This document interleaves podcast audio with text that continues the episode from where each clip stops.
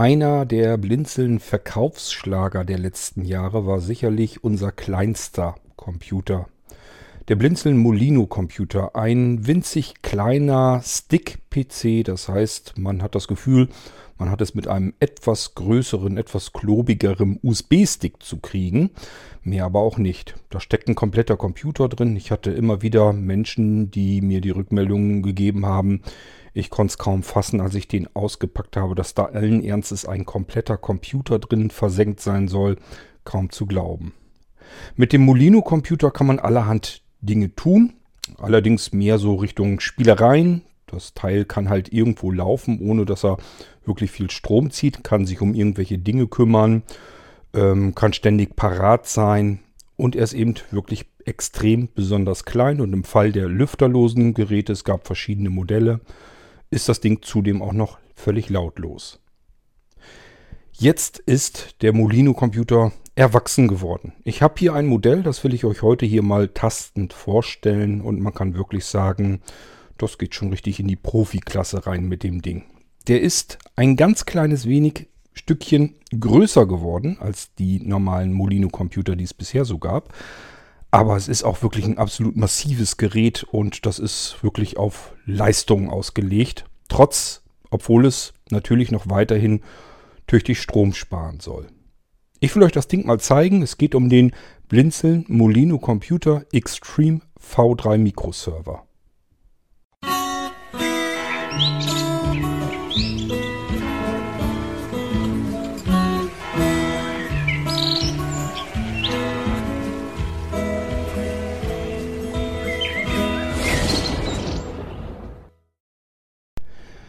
Für wen ist der heutige Molino-Computer, wie ich ihn hier jetzt in der Hand halte, für wen ist das eigentlich interessant? Wahrscheinlich für diejenigen, die so ein bisschen so ticken wie ich, nämlich die Extreme mögen im Computerbereich. Das bedeutet, wie viel an maximaler Leistung bekomme ich ins winzig kleinste Gehäuse hinein, das es überhaupt äh, gibt im Windows-kompatiblen Bereich. Es gibt für Linux, im Linux-Bereich gibt es vielleicht noch ein bisschen kleinere Computer. Ich denke vor allen Dingen an diese, ähm, ähm, diese Plug-PCs und so weiter. Das sind ähm, Computer, mit ARM-Architektur, die man direkt in die Steckdose stecken kann und dann kriegen da ihren Strom und haben ihre Anschlüsse dran. An die Teile ist kaum vernünftig dran zu kommen. Ich probiere es immer wieder mal, ob man da irgendwie drankommt. Vor allen Dingen hätte ich natürlich gerne welche mit x86er Technik, so dass ich dann Windows drauf installieren kann und das gibt es bisher noch nicht. Da sind bisher nach wie vor die kleinsten Computer, die es so gibt, Windows-kompatible Computer, sind diese Stick-PCs, wo man wirklich sagen kann, bisschen dicker, als ein USB-Stick. Dort, wo normalerweise an einem USB-Stick der Stecker für den USB-Anschluss ist, haben diese Stick-PCs einen HDMI-Anschluss. Kann man direkt in den HDMI-Anschluss eines Bildschirms oder eines Beamers reinstecken oder mit einem Verlängerungskabel dran stecken, falls das Ding irgendwie zu schwer wird am Anschluss. Und ähm, ja, dann schalt ihn ein und los geht's. Ich möchte schon durchaus ein bisschen stolz nochmal nebenher erklären, dass ich als einer der ersten diese Stick-Computer nach Deutschland geholt habe. Hier in Deutschland, ich habe damals geguckt und mich lange drum gekümmert, konnte man diese Computer noch nicht bekommen. Die waren gerade erst frisch auf dem Markt ähm, im asiatischen Raum. Und äh, da habe ich erstmal einen Batzen bestellt, die hierher geholt. Natürlich erstmal ein Testmuster äh, mir kommen lassen. Ich wollte selber erstmal probieren, wie sind die eigentlich so, kann man da überhaupt was mit anfangen. Die Leistung ist ja nun nicht so überra überrauschend und überragend, auch damals schon nicht. Ich wollte natürlich gerne wissen, kann man da überhaupt mit arbeiten, kann man die laufen lassen, kann man da irgendetwas drauf laufen lassen. Wofür kann man sie benutzen? Ich hatte sie dann da und habe gemerkt, ja, gut, läuft. Windows läuft, Programme laufen darauf, ich kann sie für Multimedia benutzen, ich kann sie für diverse Hintergrunddienste, die immer laufen sollen, als kleinen Mikroserver benutzen. Äh, man kann sogar ein bisschen Office drauflaufen lassen, E-Mails, Internet und so weiter geht sowieso. Eigentlich alles das, was ich mit einem Computer machen möchte, geht mit dem Ding auch. Vielleicht ist es manchmal an manchen Stellen ein bisschen gemütlicher, aber prinzipiell funktioniert alles. Auch damals hatten diese Stick-Computer bereits 2 GB Arbeitsspeicher. Es gab sie auch mit einem GB Arbeitsspeicher. Die habe ich gar nicht erst genommen, weil ich von vornherein wusste, das gibt nur Probleme. Ähm, aber es gab sie eben auch mit 2 GB und genau die Sorte habe ich hergeholt. Die hatten 32 GB Flash-Speicher drin eingebaut. Ja, und das war der erste Molino-Computer. Der hatte als Besonderheit noch nach wie vor, ähm, dass es eben ein winzig kleiner Computer ist, auf dem einfach ein Windows läuft und zwar so, dass ich damit arbeiten kann. Damit kann ich keine Höhenflüge machen. Ich habe auch immer wieder erklärt, bitte nehmt das Ding nicht als Desktop-Ersatz, dass ihr sagt, das ist mein nächster neuer Computer, das kann man vergessen. Das ist dafür, ist, sind die Dinger einfach nicht gedacht gewesen. Sondern mehr oder weniger, damit ich einen maximal stromsparenden Computer auf Windows-Basis habe, mit dem ich relativ normal arbeiten kann, bei minimalstem Stromverbrauch. Und zwar so minimal, dass ich diese Computer mit USB-Strom betreiben kann was wiederum einen ganz neuen Vorteil hat. Da habe ich dann damals entsprechend weiter herumprobiert und experimentiert, bis ich dann so, so einigermaßen wusste, worauf ich achten muss, welche Batterien ich dafür brauche, welche Akkus. Und somit konnte ich uns für die Molino-Computer dann auch die ersten Akkus besorgen, die auch mehr Saft abliefern konnten. Ähm, nicht von der Laufzeit her, sondern einfach mehr Power. Ähm, und die Dinger konnte man dann als Molino-Akkus gleich mit dazu bekommen und hatte dann einen Windows-kompatiblen Computer, fix und fertig natürlich eingerichtet, wie man das vom Blinzeln her kennt. Extrem klein und zwar so klein, dass ich das alles komplett so wie es ist in die Tasche stecken kann. Da brauche ich keine, keine Reisetasche mitzunehmen, ich brauche keine Notebook-Tasche mitzuschleppen, ich muss nichts extra in den Rucksack tun, das passt wirklich in die Jackentasche rein. Alles komplett, der komplette Computer plus das, was ich vielleicht brauche. Wenn ich an eine Falltastatur denke, auch die passt bequem in die Jackeninnentasche. Und dann habe ich einen PC in der Tasche, nämlich den Molino-Computer. Ich habe vielleicht eine Falltastatur in der Tasche. Ich habe ein Headset, was ich mir in die Ohren reinstopfen kann, um mir die Sprachausgabe kommen zu lassen. Und ich habe dann auch, ich habe dann auch einen Molino Akku dazu, mit dem ich dieses Gerät länger als jeden anderen Computer auf der Welt betreiben kann. Egal, was man guckt, wie teuer oder wie gut man sich das Notebook heraussucht, es gibt keine Notebooks, die über einen Tag halten. Und der Molino Computer mit dem äh, simpelsten Molino Akku hat mehrere Tage Akkulaufzeit durchgehalten. Ich habe das hier mit dem Standard-Akku äh, versucht, den ich bei den Molino-Computern meistens auch so empfohlen habe. Ähm, soweit ich mich erinnern kann, ich will auch nicht lügen, aber ich meine, ich kann mich daran erinnern, dass der fast eine Woche gehalten hat. Der war irgendwas bei sechs Tage plus irgendwie nochmal einen halben dazu oder irgendwie so um den Dreh war das. Also hat also nicht 100% ganz sieben, sieben Tage geschafft, aber fast. Ich habe mir extra ein Programm gemacht, das erstens ein bisschen was tut, damit der Prozessor ganz normal beschäftigt ist. Ich wollte nicht, dass das Ding die ganze Zeit im Leerlauf war. Das wäre ein komischer Test gewesen. Und zum Zweiten hat mein Programm ständig die Uhrzeit, Uhrzeiten fest abgestempelt, so dass ich ihn einfach habe mit einem vollen Akku einschalten können, laufen lassen können. Und als er dann irgendwann mal ausgegangen ist, konnte ich einfach das Ding wieder neu starten und habe geguckt, äh, wie lang hat er denn gestempelt und da war irgendwas bei sechs Tage und etliche Stunden. Das ist schon enorm und das alles mit einem Rechner, den ich in eine Jackentasche stecken kann, das muss man erstmal so hinkriegen. Und das zu damaliger Zeit. Wir sprechen hier von, ich weiß es wirklich nicht mehr genau, wann ich den Molino-Computer erstmals vorgestellt habe bei Blinzeln. Es ist jedenfalls viele, viele Jahre her.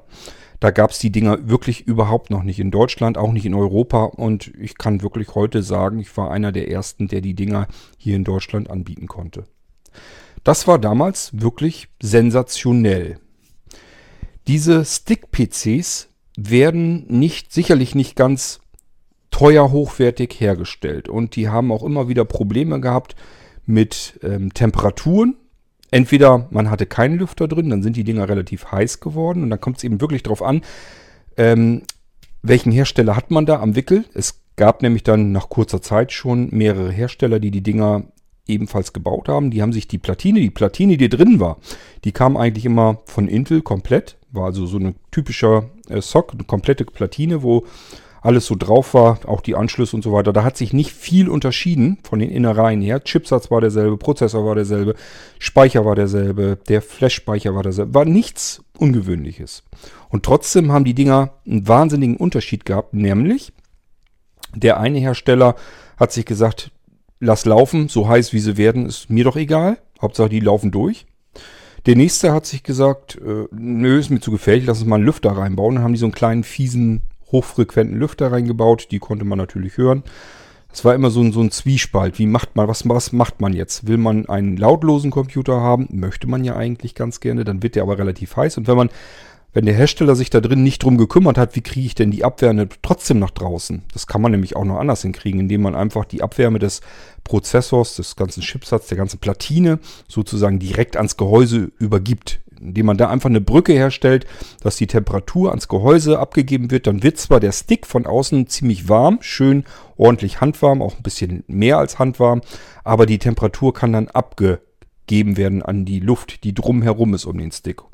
Und da musste man eigentlich nur noch darauf achten, dass man den vielleicht nicht unbedingt irgendwo ähm, betrieben hat, wo wirklich keine Abluft mehr war, wo keine Luftzirkulation mehr war. Wenn man den jetzt irgendwie in eine kleine Schublade so gestopft hat und da konnte sich die Luft anstauen. Dann hat man ihn förmlich natürlich gegrillt. Und wenn man dann noch einen heißen Sommer dazu hatte, dann kann man das auch schon mal hinkriegen, dass das zu viel für das kleine Ding wird. Aber im Prinzip war das die Möglichkeit, dass ich solch einen Molino-Computer betreiben konnte, ähm, ohne diesen fiesen Lüfter. Problem bei den Lüftern ist ja nicht die, eigentlich, das eigentliche, ähm, die eigentliche Lautstärke des Lüfters. Der säuselt, der säuselt ja nur so ein bisschen vor sich hin. Das Problem war, dass je kleiner ein Lüfter ist, desto mehr Umdrehungen muss er machen und dieses, diese Kombination aus klein und sehr viel Umdrehung gibt so einen ganz fiesen, hochfrequenten Ton.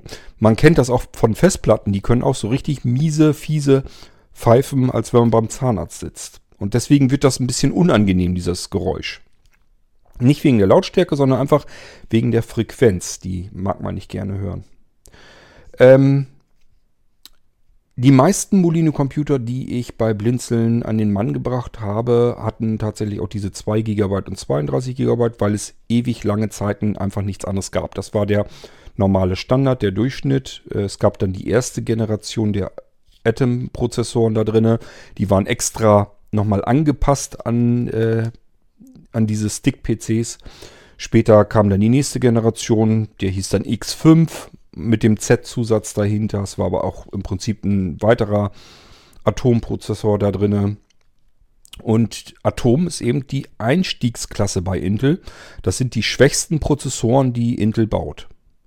Damit kann man, habe ich ja eben gerade erklärt, eigentlich schon mal vernünftig arbeiten. Das ist vollkommen okay.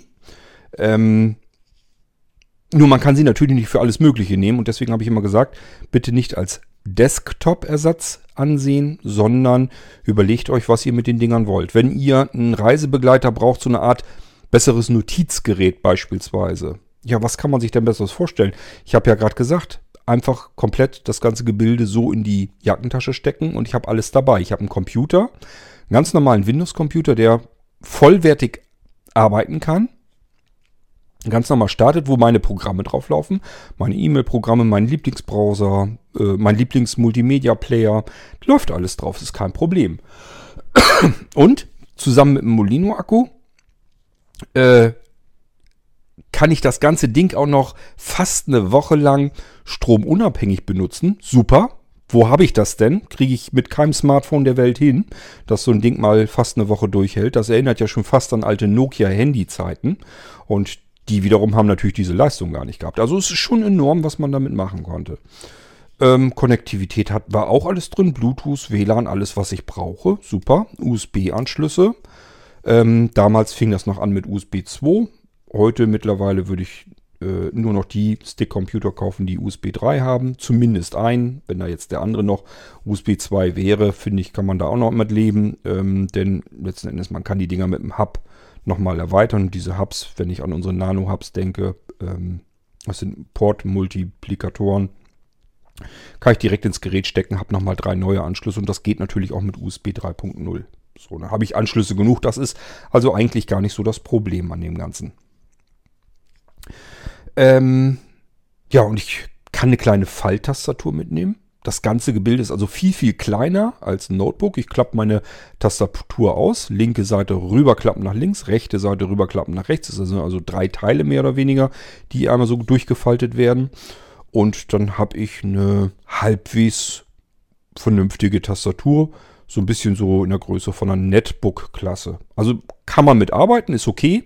Ist jetzt nicht so, dass ich vor lauter Komfort euphorisch werde. Ähm, aber man kann mit dem Ding arbeiten, mehrere Tage hindurch und kann das ganze Ding in einer Jackentasche komplett verzaubert verschwinden lassen. Was will man mehr? Für Notizen, für Internetrecherche, mitschreiben, bisschen Multimedia zwischendurch hören. Perfekt, super. Was will ich mehr? Ast rein. Oder auch wenn ich zu Hause irgendwas laufen lassen will, will zum Beispiel irgendwie, keine Ahnung, eigenen FTP-Server aufsetzen oder eigenen Multimedia-Server, ähm, äh, möchte ich zum Beispiel benutzen, ja, Festplatte dran vielleicht oder eine SSD-Platte oder was auch immer und das Ding eben mit dem Server drauf laufen lassen. Das kann ich rund um die Uhr laufen lassen und merke es am Jahresende überhaupt nicht in der Stromrechnung. Wir sind hier weit unten im einstelligen Münzbereich drin, wenn ich das Ding das ganze Jahr hindurch durchlaufen lassen würde. Also Stromkosten relativ uninteressant. Ähm, hab aber kontinuierlich, dauerhaft einen Rechner, der läuft und immer wenn ich irgendwas von ihm will und brauche, ist er halt da. Also auch hier super, so wie man es eigentlich haben möchte. Ja, viele haben sich mehr Leistung gewünscht und natürlich auch mehr Speicherkapazität in den Dingern. Ich sag's ganz ehrlich, 2 GB Arbeitsspeicher ist okay, kann man noch mitarbeiten. Ist natürlich klar, je mehr ich damit machen will, desto enger wird das Ganze, aber es geht. Läuft auch nach Screenreader und so weiter, ist nicht das Problem. Man muss die natürlich ein bisschen optimieren, aber das mache ich bei Blinzeln-Systemen sowieso. Das heißt, mit den Teilen kann man üblicherweise normalerweise auch gut arbeiten. So, und dann ähm, die 32 GB Flash-Speicher da drin, die sind mit Sicherheit ein Problem und die wurden auch immer problematischer. Zu Anfang war das kein Problem, da ging das noch. Wenn dann die großen Feature-Updates von Microsoft kamen, also ein komplett neues Windows, ließen die sich noch installieren, weil die ersten Molino-Computer auch noch so waren, dass der Hersteller auch wirklich sauber, anständig und ordentlich, wie es sich gehört, bei 2 GB Arbeitsspeicher, den ich nie werde austauschen können, der ist fest aufgelötet, genauso wie mit dem Flash-Speicher, da muss ich nicht rumfummeln mit einem 64-Bit-Windows. Das ist komplett kontraproduktiv, weil das Windows nochmal dicker ist. Sind viele Dateien, die da drin doppelt sein müssen. Einmal für 32, einmal für 64-Bit. Das heißt, wenn ich ein 64-Bit Windows installiere, braucht das von sich her einfach einige Gigabyte mehr Platz auf dem Speicher. Von meinen 32 Gigabyte bleibt mit einem 64 äh, 64-Bit Windows also einfach viel weniger Speicher für mich übrig. Und selbst wenn ich mir noch sage, naja, ich brauche ja auch nicht viel Speicher, da sollen ja nur meine ähm, notdürftigsten Programme drauflaufen. Ich will es ja eben nicht als Desktop-Ersatz nehmen. Ist es trotzdem ein Problem, nämlich dann, wenn das nächste große Upgrade von Microsoft kommt. Das heißt, ich will ein nagelneues Windows drauf haben und spätestens dann bekomme ich Ärger, dass mir das Ding dann sagt, ich habe hier nicht genug Speicher. Und das ist auch wirklich etwas, was man Microsoft ankreiden muss. Denn auch Microsoft selbst hat jede Menge Geräte rausgebracht auf den Markt mit 32 Gigabyte ähm, Speicherkapazität für Betriebssystem und ähm, Programme und so weiter. Und die hatten natürlich genau das gleiche Problem auch auf ihren eigenen Geräten. Da fummelt man dann rum mit zusätzlichen Speichern, die man reinstecken kann. Das, wer das aber alles schon mal so ein bisschen durchgemacht hat, der weiß, so richtig gut geht das nicht. So richtig klasse funktioniert das nicht. Man hat eigentlich immer das Problem, dass man Abbrüche hat, dass Windows einem sagt, ich kann hier kein Upgrade machen, ich brauche mehr Speicher, ich brauche mehr Speicher, ich brauche mehr Speicher. Dann kommen da Vorschläge wie, äh, rein, lass doch mal dein, dein Laufwerk hier bereinigen, das C-Laufwerk, damit ich mehr Speicher kriege, als, wir, als wenn man das nicht schon zwei, dreimal gemacht hätte. Da ist nichts mehr rauszuholen, auch wenn man die Systemdateien mit anhakt. Ähm, dass also beispielsweise schon vorhandene Updates und so weiter, die man nicht mehr braucht, mit wieder gelöscht werden, damit ich einfach mehr Speicher kriege. Das reicht einfach nicht aus, bringt nichts. Und äh, wenn man dann Speicher angeklemmt hat, dann hat ihm manchmal ein Speicher gefallen und einen anderen hat er gar nicht akzeptiert als Upgrade-Speicher und so weiter und so fort. Das war nicht schön. Aus heutiger Perspektive würde ich sagen, man braucht so circa 40 Gigabyte, damit man überhaupt eine gute Chance hat, dass das Ding ähm, geupgradet werden kann. Und bei diesen 40 Gigabyte ist es auch so, dass man nicht wer weiß, wie viele Programme selbst noch installiert haben kann. Da muss also schon ein bisschen was frei sein. Aber da fängt das so langsam an, dass man dieses Problem nicht unbedingt zwingend kriegt. Besser ist, und dann kam das nämlich in der nächsten Generation der Molino Sticks, also der Molino Computer Sticks, ähm, die kamen nämlich mit 64 GB. Hatten 4 GB Arbeitsspeicher, 64 GB Flash. Übrigens, ich habe ja gerade gesagt, es kamen ja nach und nach immer mehr Anbieter und mehr Hersteller auf den Markt, die die Dinger gebaut haben, diese Stick-Computer. Wenn ihr heute so guckt, ihr findet jede Menge von den Teilen und ich kann euch nur raten, ähm, passt ein bisschen auf, was ihr da nehmt. Da ist teilweise, wo man an der Konfiguration schon erkennt, dass das Mist ist, was die da rausschmeißen. Wenn äh, dabei steht beispielsweise, dass der Computerstick 4 GB Arbeitsspeicher hat, aber nur 32 GB Festspeicher, wo mein Betriebssystem drauf läuft. Und logischerweise packen die dann Windows mit 64 Bit drauf, damit die 4 GB Arbeitsspeicher komplett adressierbar sind. Dann könnt ihr es mit Sicherheit knicken, das System jemals irgendwie upgraden zu können. Da wird niemals ein vernünftiges Update drauf durchlaufen, weil kann einfach nicht gehen. Diese 4 GB Arbeitsspeicher ähm, ähm, legen nochmal mindestens ein, meistens sind es zwei größere Dateien an, als der Arbeitsspeicher selbst groß ist, nämlich einmal ähm, die Datei, um das Ding in den Ruhemodus zu bringen. Da wird einfach Speicherbereich in einer großen Datei reserviert. Die seht ihr nicht, diese Datei. Sie ist aber vorhanden unter den Systemdateien und die ähm, belegt den Platz, egal ob ihr das Ding benutzt oder nicht. Ähm, weil er dann in den Ruhemodus gehen kann. Man muss also den Ruhemodus deaktivieren. Nur dann würde Windows sagen, okay, dann brauche ich die Datei auch nicht. Und dann habt ihr wieder auf einen Schlag etliche Gigabyte mehr Platz frei. Dann bleibt aber immer noch die Pagefile, das ist die Auslagerungsdatei, ähm, so ich ähm, Arbeitsspeicher mal eben auch auf den Flash-Speicher erweitern kann, auslagern kann. Und auch die hat mehrere Gigabyte. Und je größer der fest eingebaute Arbeitsspeicher ist, desto größer sind diese beiden Dateien auch. Das heißt, wenn ich jetzt sowieso schon unterste Kante arbeite mit 32 GB, ist das das unterste, was ich mit Windows überhaupt machen kann ähm, an Festspeicher, an Speicherkapazität. Und baue ihm dann aber einen größeren Arbeitsspeicher ein. Dann ist das schon mal ein K.O.-Kriterium. Dann das Ganze natürlich mit Windows in 64-Bit, damit ich meine 4 GB Arbeitsspeicher überhaupt vollwertig adressieren kann, vollständig benutzen kann. Und das bedeutet, das Windows ist wieder einige Gigabyte dicker auf dem C-Speicher. Ja, könnt ihr euch denken, das ist absolutes K.O. Da habt ihr wirklich ein Gerät dann aufgekauft, äh, wo man von vornherein sagen kann, es ist eine technische, komplette Fehlkonstruktion. Das darf eigentlich so gar nicht auf dem Markt und die Dinger gibt es am Markt. Genauso gibt es verschiedene andere Dinge, wo man eben so ein bisschen technisches Hintergrundwissen haben sollte, um sich da nicht komplett reinzulegen. Ihr kennt den Spruch, wer billig kauft, kauft mehrfach. Gut, so, was kann man denn richtig machen? Man kann zusehen, dass man, wenn man schon 4 GB Arbeitsspeicher haben möchte, was durchaus Sinn macht, dass man dann auch 64 GB Flash-Speicher nimmt. Flash-Speicher gibt es auch solche und solche. Ähm, von ganz lahmen MMC-Speichern über ähm, schnelle SSD-Speicher und in diesen kleinen Dingern sind dann natürlich Platinen fest, festgelötete Platinen drauf und ähm, es liegt dann auch noch an den Controllern, die dahinter stecken. Also auch hier gibt es gravierende Geschwindigkeitsunterschiede. Und dieser Geschwindigkeitsunterschied macht sich auch auf dem Rechner selbst bemerkbar. Die fühlen sich unterschiedlich knackig an von der Bedienung her. Ähm, kommen wir jetzt mal so langsam aber sicher dazu. Also ich habe euch erklärt, wie ich den Molino-Computer nach Deutschland gebracht hatte, dass der ja, ich denke mal schon. Es ist einer der Computer, die am meisten verkauft wurden bei Blinzeln.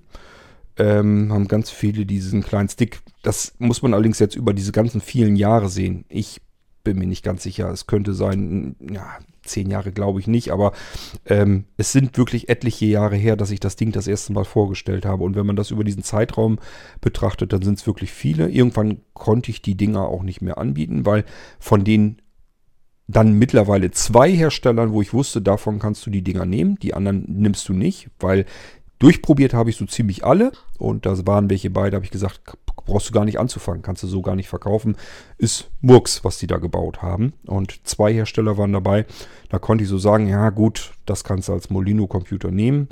Ähm, berauscht bist du von der Verarbeitungsqualität eigentlich nie so wirklich. Da war einmal der Molino-Computer dabei. Ähm, von dem einen Hersteller das mittlere Modell.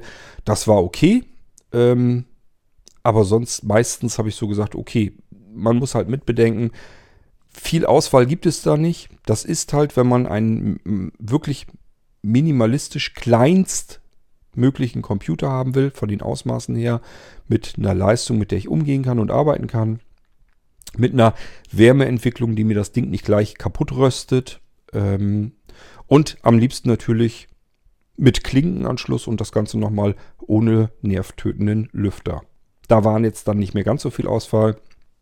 Und die habe ich äh, eine ganze Weile dann angeboten. Zuletzt musste ich in die Restekiste greifen. Das heißt, ich habe zuletzt, wenn ich noch welche äh, so ein Ding haben wollte, musste ich sagen, du neu, neu kriege ich sie nicht mehr. Aber ich habe hier noch welche, die habe ich erstmal in die Kiste getan, weil da irgendwas mit war. Beispielsweise war ein Fehler beim Starten war und dann musste ich erstmal gucken, kriege ich die noch wieder re repariert sozusagen das System, was da drauf läuft. Wenn ja, ist in Ordnung, kann ich dir den geben. Wenn nein, habe ich einfach irgendwann noch keine mehr. Und äh, so sind die Reste dann auch nach und nach weggegangen. Ähm, schlimm ist auch, wenn diese Computer wirklich verunglücken, weil dann hat man tatsächlich ähm, Computer, die einfach nicht mehr starten können. Und da kann man nicht mal eben ein Bootmedium anklemmen und sagen, hier installier mal neu. Das funktioniert bei den Teilen nicht vernünftig, weil die das ähm, UEFI BIOS dermaßen kastriert haben, dass man lausig schlecht die Dinger von irgendwas anderem starten kann als von sich selbst. Also die haben wirklich ihre Tücken, die Dinger. Solange wie die laufen, laufen die super. Und man freut sich eigentlich, dass man so ein winzig kleines Ding hat, den man bequem auch mal laufen lassen kann, ohne sich Gedanken zu machen, frisst der mir jetzt die Haare vom Kopf. Und ich sage ja, sie tun ja das, was sie tun sollen. Ähm, jetzt habe ich solch einen Computer gefunden, auch wieder von einem besonderen Hersteller. Und habe gedacht, oh, das sind ja mal ganz andere Werte. Da sind ja ganz andere Innereien eingebaut. Das muss ich mir aber nochmal näher ansehen, weil es könnte sein, dass das dann mal ein erwachsenen Molino-Computer ist. Und den habe ich mir dann schicken lassen. Es hat jetzt eine Weile gedauert und ich habe ihn jetzt hier in der Hand. Ich will äh, an der Stelle ich habe den noch nicht eingeschaltet. Ich weiß also noch gar nichts, wie System sind und wie schnell der am Ende dann wirklich läuft. Ich gehe aber davon aus, die inneren Werte, das kenne ich so in etwa und deswegen kann ich mir ungefähr vorstellen, da sitzt richtig Power hinter. Von der Verarbeitung her, das ist das, was man hier schon deutlich sofort merken kann.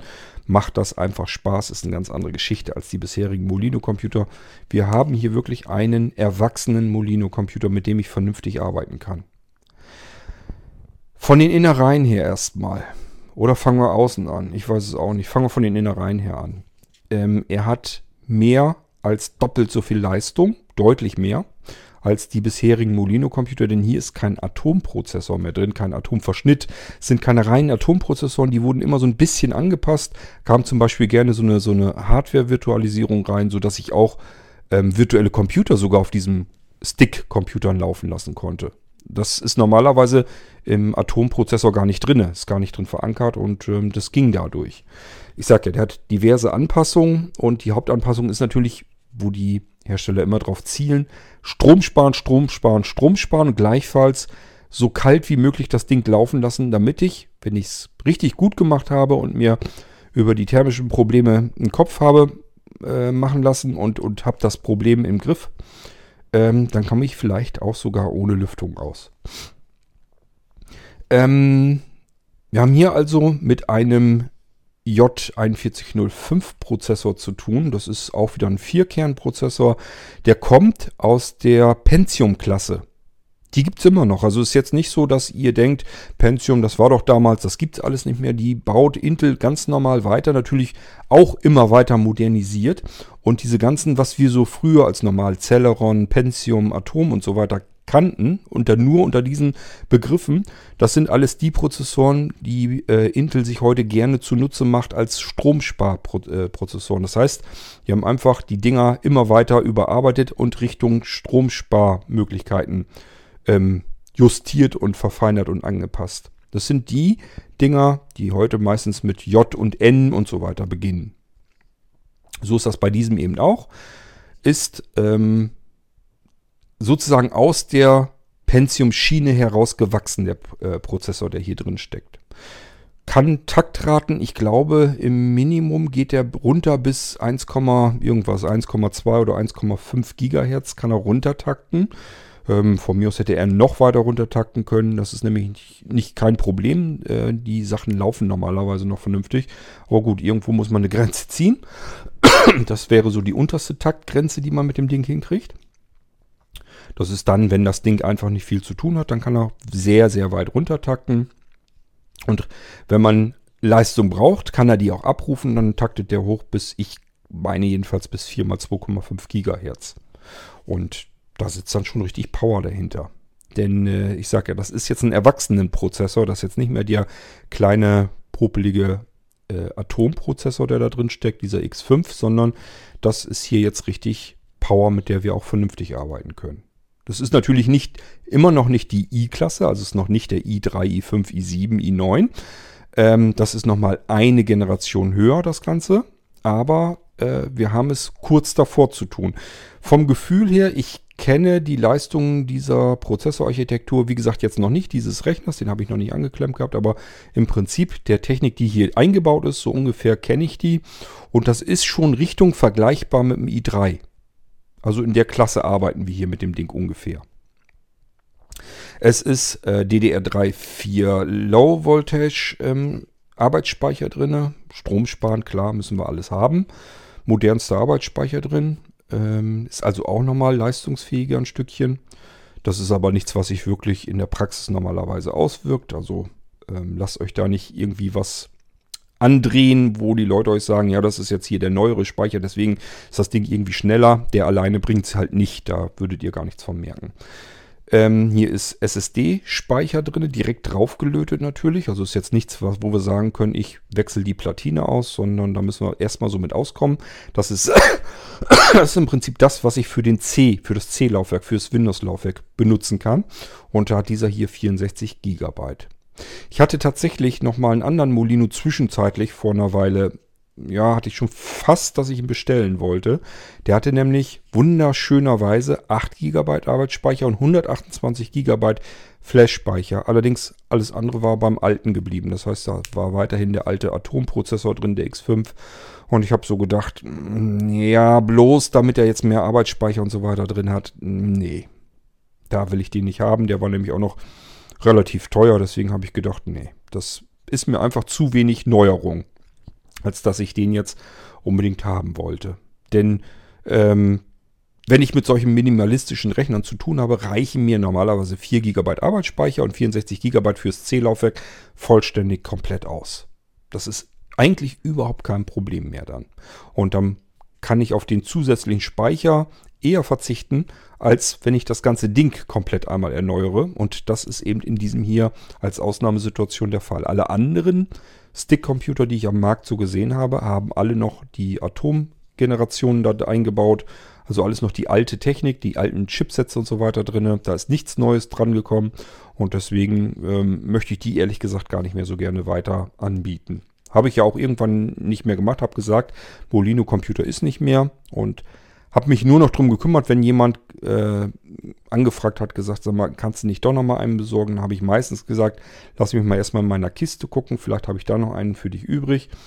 Kannst du dann auch ein bisschen günstiger haben. Ähm, ja, und sonst hätte ich auch einen besorgt. Ich hatte jetzt schon längere Zeit keine Bestellung mehr und das ist auch der Grund, weswegen ich hier den neuen Molino Computer zwar aufnehme ins Sortiment, ich werde aber keinen Vorrat einkaufen, weil ich nicht weiß, ob der Markt, der Molino Computermarkt sozusagen gesättigt ist. Ich habe jetzt keine Lust, die, dafür sind die Dinger hier zu teuer. Ich sage ja, das ist hier kein Spielzeug mehr, das ist ein erwachsener Computer. Und äh, ich habe einfach keine Lust, davon mir jetzt zehn Stück einzulagern für sehr viel Geld. Und äh, festzustellen, will einfach keiner mehr haben. Diejenigen, die so einen winzig Computer haben wollten, die haben sich den schon gekauft in Form eines Molino Computers, die brauchen keinen weiteren mehr. Und äh, wer dann diese komplette Leistung hier drin haben will, der kann dann anfragen. Dann gucke ich, kriege ich ihn noch oder kriege ich ihn nicht. Und wenn ja, dann ist gut, dann bestelle ich den und dann könnt ihr den kriegen. Und wenn es den dann nicht mehr geben sollte, dann ist es halt so. Es macht jedenfalls keinen Sinn, dass ich hier mir jetzt jede Menge Kapital binde äh, in diese Computer hier und eventuell will den gar keiner mehr haben. Das weiß ich nicht, kann ich nie einschätzen, deswegen lasse ich es bleiben. So, nochmal kurz weg. Also, Intel J-Prozessor 4105 4 bis 4 x 2,5 GHz, 4 GB Arbeitsspeicher, 32, ach 32, 64 GB ähm, Festspeicher, SSD-Speicher, ähm, Windows 10 Pro, 64-Bit Edition natürlich drauf, damit wir unseren Speicher hier vernünftig benutzen können, auch damit er komplett adressierbar ist. Ähm, was haben wir noch?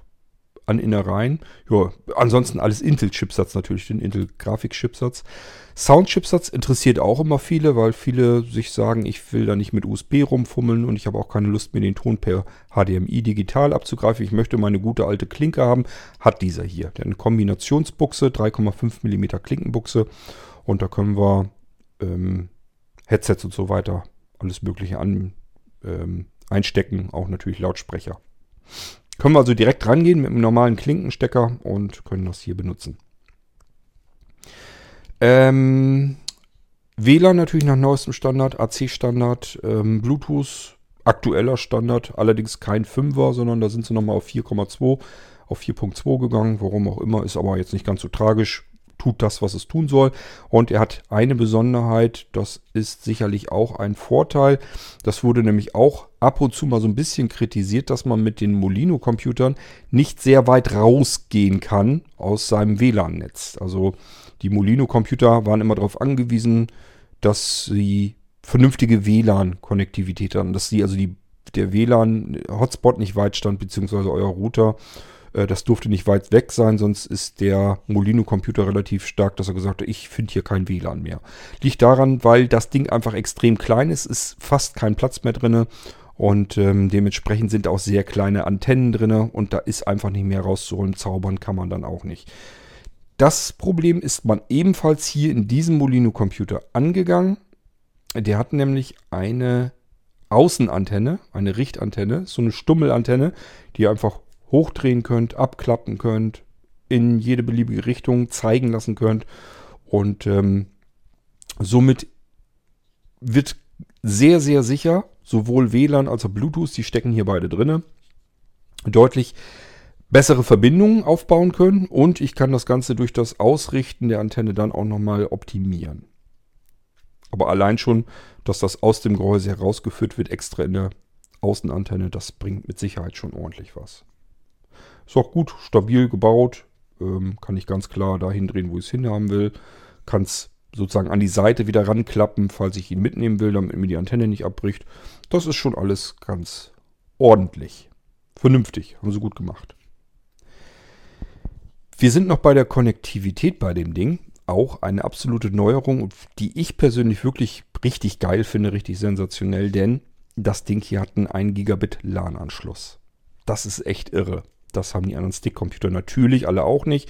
Könnte man sagen, kann ich ja nachrüsten. Ja, gehen aber immer bloß 100 Megabit, weil mehr kriege ich da nicht raus. Ähm, dieses Ding hier hat ernsthaft ein 1 Gigabit 1 Gigabit LAN-Anschluss. Hier kann ich also direkt vom Router aus mit dem Kabel reingehen und die volle Bandbreite rausholen, die heute üblich ist.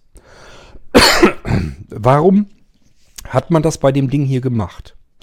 Der Hersteller geht natürlich davon aus, dass man sowas gerne benutzen möchte, vielleicht an einem Beamer oder an einem Fernsehgerät, um Internet an meinen Fernseher ranzudocken. Und dann möchte ich natürlich hochauflösendes Videomaterial ausspucken.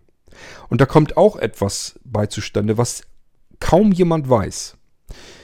Ähm, wenn wir heute aktuelle Fernsehgeräte und Beamer und so weiter haben, dann wollen wir ein möglichst hochauflösendes Bild haben. Das heißt, wir gehen langsam aber sicher so Richtung 4K Standard. Also 4000 ähm, Pixel äh, wollen wir das schon haben. Richtig hochauflösendes Material wollen wir ausspucken. Und diese ganzen Stick-Computer, die da draußen sind, können das faktisch eigentlich gar nicht. Dafür braucht man nämlich HDMI 2. Und die anderen Dinger da draußen, die haben üblicherweise allesamt HDMI 1.4. Das ist der normal gängige alte Standard, sage ich es mal lieber so. Und der 2er Standard ist der neue. Und den brauchen wir, wenn wir dieses extrem hochauflösende Videomaterial da auch wieder rausbekommen wollen. Ähm, und was nützt es uns, wenn ich das hochauflösende Material, die Videos hier in 4K rausbekomme? Da muss ich sie irgendwie auch reinbekommen. Nun könnte man natürlich eine SSD anklemmen und darüber das Zeug da reinholen. Aber ich will ja auch streamen können. Ich will vielleicht Netflix gucken, hochauflösendes Material oder irgendwelche hochauflösenden Videos von Apple oder keine Ahnung. Ich will jedenfalls irgendwie Sachen auch streamen können in hoher Auflösung, hoher Qualität. Und das geht eben nur, indem ich hier nicht mehr mit 100 Megabit rumfummel, sondern dafür brauche ich Gigabit. Und deswegen hat das Ding das hier. Für uns, sehbehindert blind, ist das natürlich uninteressant. Wir brauchen kein hochauflösendes Video, es sei denn, wir wollen mal einen netten Videoabend mit Sehenden machen. Die freuen sich da sicherlich drüber, wenn sie erstaunliche Bilder rausgeschickt bekommen aus dem Ding.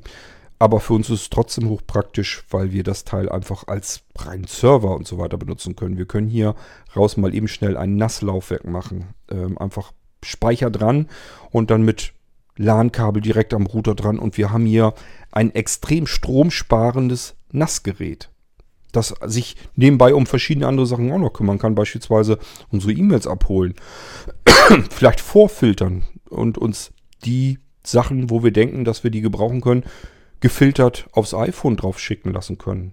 Können wir einfach vielleicht uns irgendwie einen guten Mailer hier drauf installieren Filter einrichten und hier alles zentral filtern und nur das, was ich denke, wo, dass das von einer bestimmten Person kommen soll, mit bestimmten Betreffs oder wenn das an einer bestimmten E-Mail-Adresse ankommt, dann solltest du uns das einfach in unser Postfach rüberschubsen, dass wir vielleicht am iPhone abholen, damit wir da nicht so viel Müll, Müll dazwischen haben. Beispielsweise wäre das ja eine Möglichkeit. Ähm, ich sage ja NAS-Funktion, Server-Funktion. Wir wollen vielleicht irgendwie was da drauf laufen lassen, damit wir für unsere Freunde und Familie und so weiter ähm, gemeinsame Speicherlösung haben. Dass man einfach sagt, okay, ich lasse hier jetzt ein ähm, DNS nochmal drauflaufen, äh, also ein Dyn-DNS und ähm, kann man ja alles auch bei Blinzeln gleich fix und fertig bekommen. Äh, und, und, dann können die Freunde und Familie können hier einfach per FTP direkt drauf zugreifen und diese FTP-Geschichten und so weiter, das können wir hier alles fix und fertig drauf installieren, einrichten. Ich kann Accounts anlegen, kann sagen, wo können die ran und wo nicht. Können die schreiben, können sie ähm, Verzeichnisse anlegen.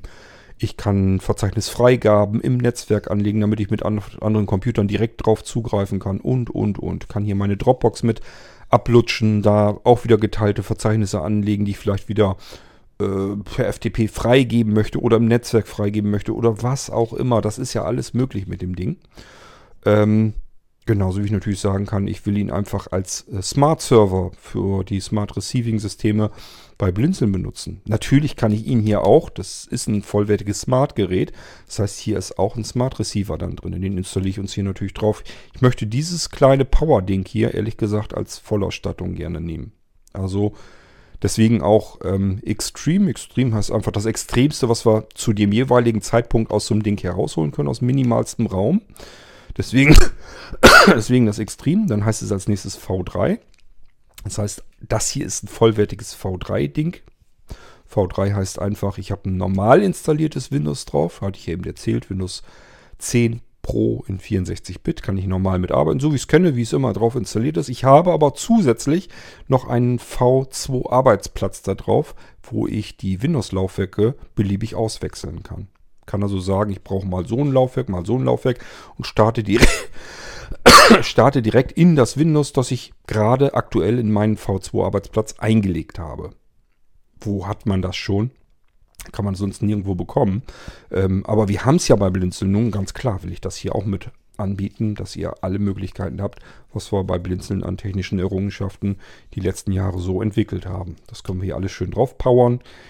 Genauso wie das Smart Receiving System, das schon drauf ist, und das Smart ähm, Server System. Das heißt, wir haben hier sowohl einen Multimedia Server drauf, den wir von außen natürlich abgreifen können. Am einfachsten natürlich mit Smart Receiving kompatiblen Geräten. Das heißt, die ganzen Geräte, die wir vom Blinzeln haben, wenn ihr ein Gerät, also ein Computer oder ein Smart Receiver, ähm, ein Smart Radio, also irgend solch ein Smart-Gerät von Blinzeln habt, dann könnt ihr da direkt mit auf den hier drauf zugreifen und ihr braucht hier bloß noch eure Hörbuch und Musiksammlung und so weiter draufpacken. Intern haben wir jetzt nicht so viel Speicher, aber da kommen wir gleich auch noch zu, wir können es erweitern. Und wenn das nicht ausreicht, wir haben USB-Ports dran, einfach Festplatten dranhängen. Ganz normale externe SSD oder externe Festplatten dran klemmen per USB und zack, äh, alles was da drauf ist, haben wir im Netzwerk verfügbar für andere Geräte. Können wir direkt dran und abspielen, ohne irgendwelche Dateien bewegen zu müssen. Wir haben natürlich das komplette Multimedia-System hier drauf. Das heißt, ich kann mit dem Teil hier, ohne dass ich mich um weitere Empfangstechnologie kümmere, von vornherein schon mal ähm, fast 150 Fernsehsender abgreifen. Die kann ich auch per Audio aufnehmen. Das ist ja ein programmierbarer Audiorekorder mit drauf. Das heißt, der nimmt zwar das Videobild nicht auf, brauche ich als sehbehinderter Blinder üblicherweise aber ja auch nicht. Da reicht mir der Fernsehton. Kann ich von Haus aus hier schon alles mit fertig machen. Ohne dass ich irgendwas extra bezahlen muss, extra was installieren muss, mich um irgendwas kümmern muss. Das ist da einfach so schon fix und fertig mit drauf. Da kann ich sofort loslegen und auch Aufnahmen programmieren. Ähm, ja, aber die Innereien, das zeige ich euch ja nochmal. Ich werde den hier ja irgendwann, wenn ich da Zeit zu habe, einrichten und dann zeige ich euch das Ganze mal in Aktion. Das heißt, dies hier ist nur so eine Vorabsendung, damit ihr euch vorstellen könnt, was ist das überhaupt? Wie muss man sich den vorstellen? Wie sieht er aus? Wie fühlt er sich an? Welche Anschlüsse hat er? Welche Innereien hat er? Das ist das, was ich euch hier heute zeigen will. Und äh, wenn wir nochmal die nächste Sendung davon machen, dann werde ich ihn euch sicherlich im Einsatz zeigen können. Dann probieren wir da einfach mal ein bisschen drauf rum und dann könnt ihr auch mitbekommen, wie schön flott das Ganze dann funktionieren wird. So, gehen wir jetzt erstmal die Maße durch. Er ist breiter. Also er ist erstmal, ich nehme das Ding so in die Hand und er sieht aus wie ein USB-Stick. Aber deutlich zu groß geraten, das muss man ehrlicherhalber sagen. Äh, das waren die anderen Molino-Computer auch schon. Die waren wie so ein zu dick und zu lang geratener USB-Stick. Das ist dieser auch, allerdings nochmal dicker und nochmal etwas länger. Die Maße, ich würde sagen, mh, mm, er ist wahrscheinlich circa 5, wenn nicht sogar 6 cm breit. Also es ist schon für einen USB-Stick wäre das, wär das schon ordentlich. Ähm, ja, aber nichtsdestotrotz, man darf immer nicht vergessen, was hier drin alles drin steckt. Das ist schon echt irre. Die Länge, die ist kommt einem ausgebreiteten Geodreieck ziemlich nah. Das heißt, wir haben es wahrscheinlich mit 14 cm zu tun. Ich kann mir das ja mal sehr gut merken, weil das meine Spannbreite, die bequeme Haltungsspannbreite zwischen Daumen und Zeigefinger ist. Da passt immer so ein schönes, bequemes Geodreieck dazwischen. Das ist dann so 15 cm plus den 1 cm Rand, den man beim Geodreieck hat. Das ist nämlich das, was ich hier so ungefähr einschätzen würde. Ich würde einschätzen, er hat 14 cm Kantenlänge. Also ähm, das eine Maß, die Länge. Und Breite habe ich ja gesagt. Vielleicht 5 cm, maximal 6 cm. Mehr sind es mit Sicherheit nicht. Nö. Vielleicht sogar weniger, wa? Wenn das hier ein Zentimeter ist, dann haben wir da 3 cm. Hm. Rechnet mal lieber mit 4 cm. Ich glaube, da kommen wir am besten mit klar. Und die Länge, ich sag ja, da gehen wir Richtung 14 cm. Eher einen ganz kleinen Ticken kleiner als länger. Aber trotzdem, ganz ordentlicher Klopper. Für einen USB-Stick ist der ein bisschen groß geraten. Die Dicke ist allerdings, ja, so wie es von USB-Stick auch ist. Also ich würde mal sagen, ähm, lass es nicht ganz ein Zentimeter sein. So ähnlich, als wenn ich irgendwie ein Telefon oder sowas halte. Ich bin mal gerade am gucken, wenn ich jetzt mir vorstelle, nee, mit dem Telefon hat sonst nichts Vergleichbares außer der Dicke. Ähm, er wird nach hinten hin in der Mitte dann nochmal ein Stückchen dicker. Und zwar deswegen, weil ich euch ja erzählt habe, dass dieser Molino-Computer einen LAN-Anschluss hinten dran hat. Und der LAN-Anschluss braucht mehr Platz, als das Ding hier dick ist. Deswegen müssen wir dort, wo der LAN-Anschluss eingebaut ist, eingefasst ist, an der Stelle müssen wir an dem Gehäuse ein bisschen dicker werden und das ist das, was man hier auch dann fühlen kann. Der ist also im Prinzip natürlich so eine flache Flunder, nur an der Stelle, wo der LAN-Anschluss mittig drin ist, an der Schmalseite der hinteren, da wird er dann entsprechend so dick, dass der LAN-Anschluss da eben auch reinpasst. Da ist er so dick, wie eben ein LAN-Anschluss ist. So, und dann habe ich euch die Maße soweit erstmal beschrieben. Ich halte das Ding jetzt so, dass links die Antenne gut fühlbar ist und nach oben hin geht der HDMI-Anschluss. Und dann fühle ich mal die obere Kantenlänge ab. Da ist auch wirklich nur der HDMI-Anschluss dran. HDMI 2, neuester Standard, wichtig für hochauflösendes Material.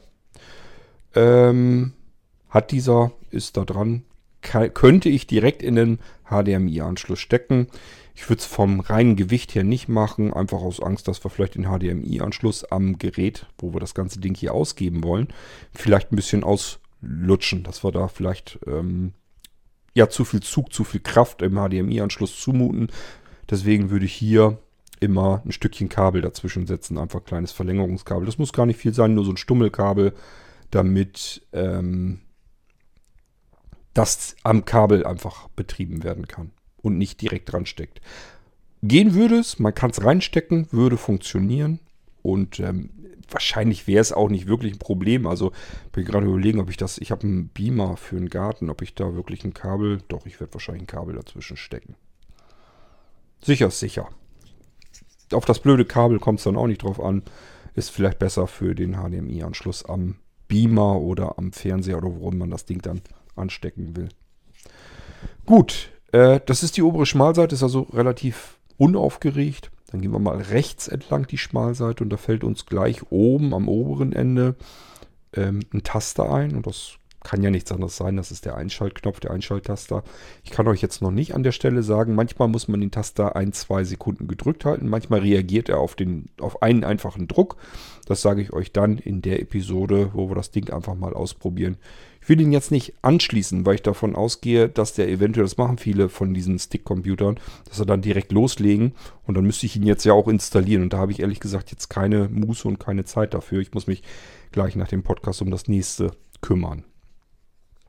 So, wir haben also oben den Einschalttaster. Ich sage ja, entweder man drückt ihn einmal kurz und wenn man nach einer ganzen Weile merkt, passiert nichts, dann einfach mal zwei Sekunden gedrückt halten, denn dann wird er wahrscheinlich spätestens dann anspringen. Wenn er nicht sogar von vornherein anspringt. Das kann eben sein. Ich stecke den Stecker rein in die Steckdose und hier an dem Molino-Computer auch. Und der springt von alleine an. Und wenn man dann nämlich den Knopf drückt oder gedrückt hält, macht man das Gegenteil von dem, was man eigentlich wollte. Man wollte ihn ausschalten, äh, einschalten natürlich und hat ihn ausgeschaltet, weil er von alleine angegangen ist, dadurch, dass er Strom gekriegt hat. Macht bei diesen Dingern sehr viel Sinn, eigentlich auch. Können aber nicht alle. Ähm, und statt dass ich ihn einfach so starten lasse, will ich ihn einschalten und drücke ihn dabei aus. Das kann natürlich alles passieren. Wenn ihr ganz sicher gehen wollt, wartet ab, bis ich die Episode gemacht habe. Ähm, wie er läuft, dann kann ich euch das sagen, jetzt so, so lang gedrückt halten. Oder aber es schaltet sich alleine an, wenn man Strom einsteckt. Im jetzigen Moment habe ich ihn noch soweit noch gar nicht ausprobiert. So, wir fühlen weiter an der Schmalseite und kommen dann zu einem Schlitz und das ist für MicroSD-Speicherkarten natürlich ähm, die hohen Kapazitäten. Ähm, also wir können hier, äh, ich glaube, getestet bis 2 Terabyte reingehen. Ähm, allerdings können wir solche Speicherkarten noch gar nicht kriegen. Bezahlbar sind sie bis 512 Gigabyte. Das sind im Moment bezahlbare Speicherkarten. Ähm, die, gerade diese TF Micro SD Speicherkarten äh, sind sehr, sehr stark schwankend, preisschwankend. Muss man so ein bisschen gucken, dass man gerade einen günstigen Moment abgreift. Mal ähm, sind die Lager ein bisschen leerer, dann steigen die Preise relativ flott mal wieder. Und oftmals habe ich schon gesagt, lass uns mal ein bisschen warten und ich gucke einfach in zwei Wochen nochmal. Das dauert ja eh mit deinem Computer. Die Speicherkarte können wir als letztes bestellen. Dann lass uns mal warten, ob die Preise nicht noch wieder sinken. Und bisher habe ich mich immer sehr gut damit eingeschätzt.